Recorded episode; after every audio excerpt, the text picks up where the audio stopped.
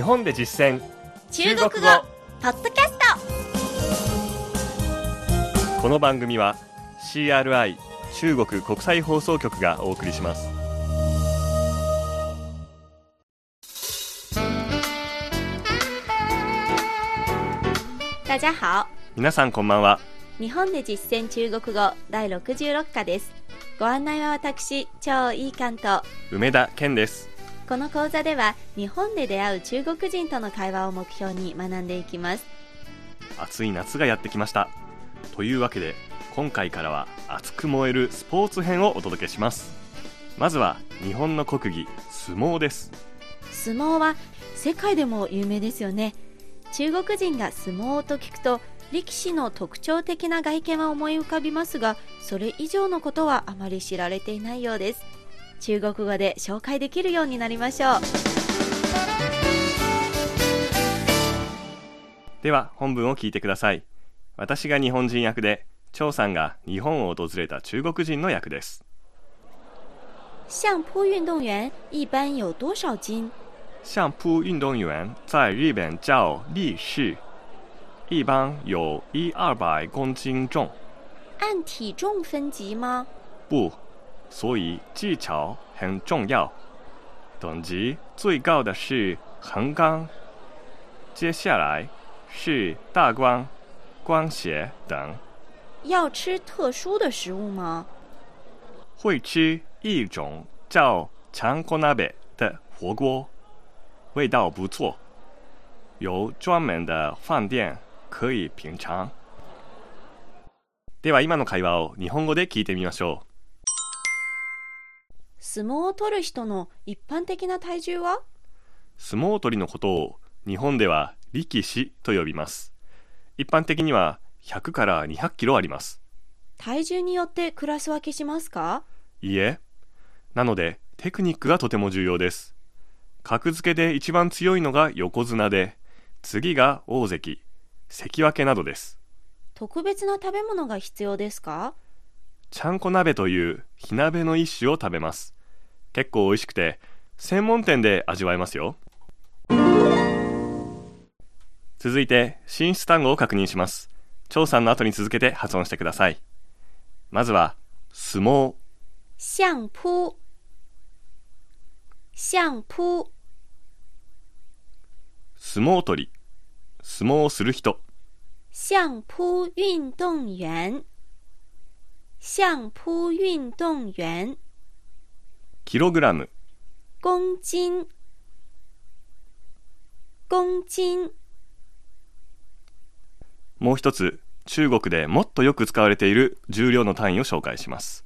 一斤の金、斤斤いい斤が 500g で、えーつまり 0.5kg ですね。次の単語は力士、力士力士。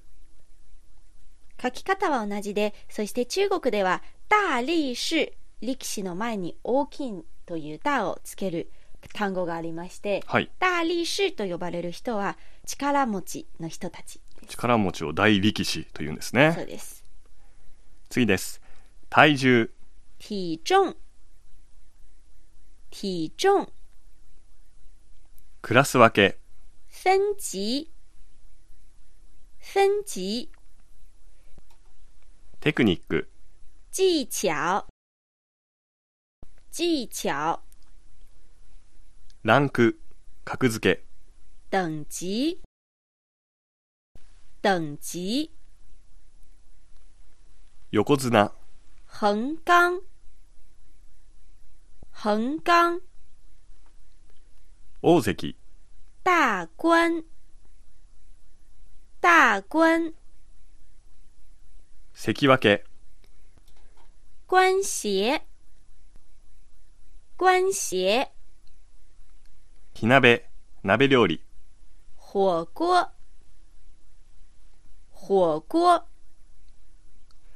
日本では火鍋と聞くとスープの真っ赤な辛い鍋を思い浮かべる人が多いかもしれませんが中国で火鍋というのは鍋料理全般を指します単語は以上です今週の構文は接続の接と書いて知恵と読む単語です。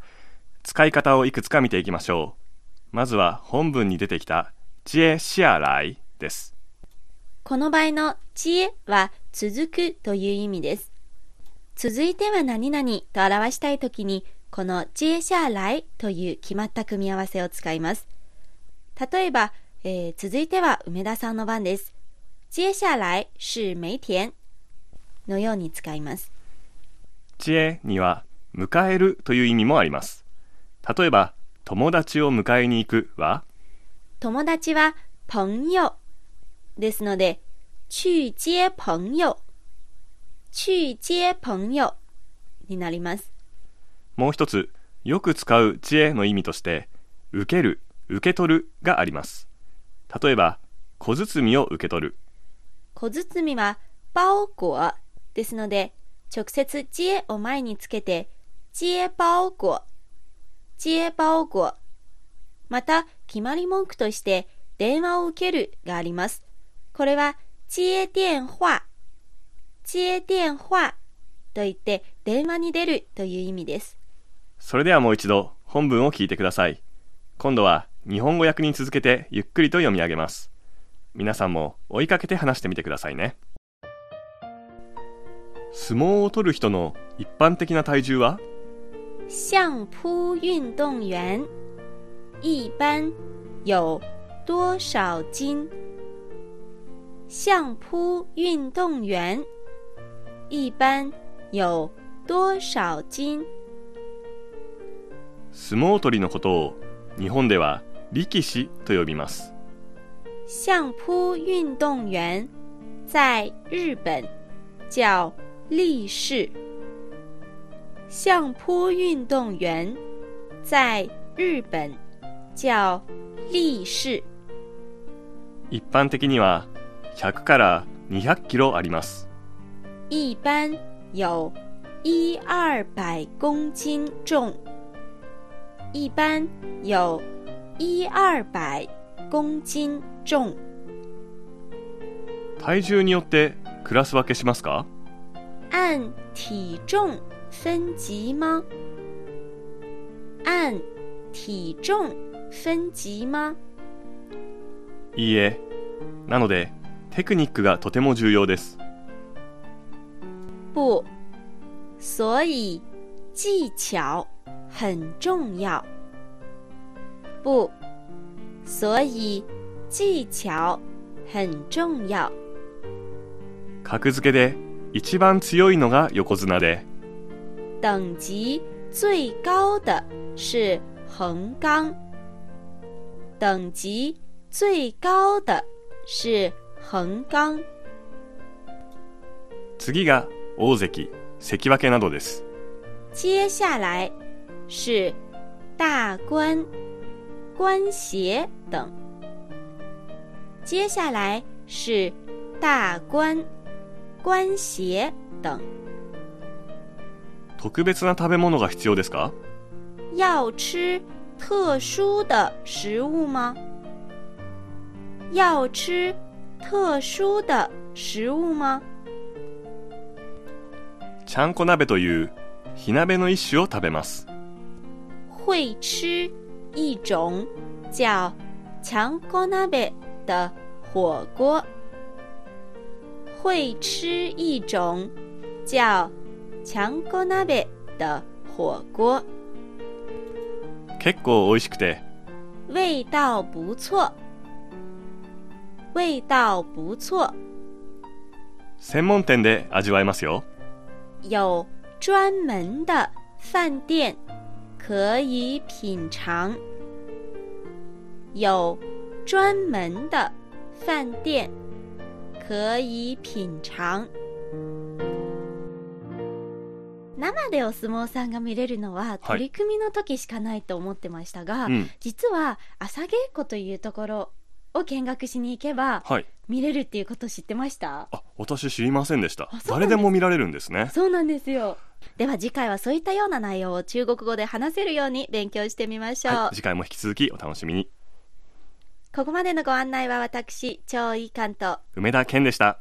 それでは、下次見。再见。どすこーいまた来週。CRI 中国国際放送局の語学番組をお聞きいただきありがとうございますレッスンの本文やポイントは CRI のホームページでご覧いただけます詳しくは CRI 日本語で検索してください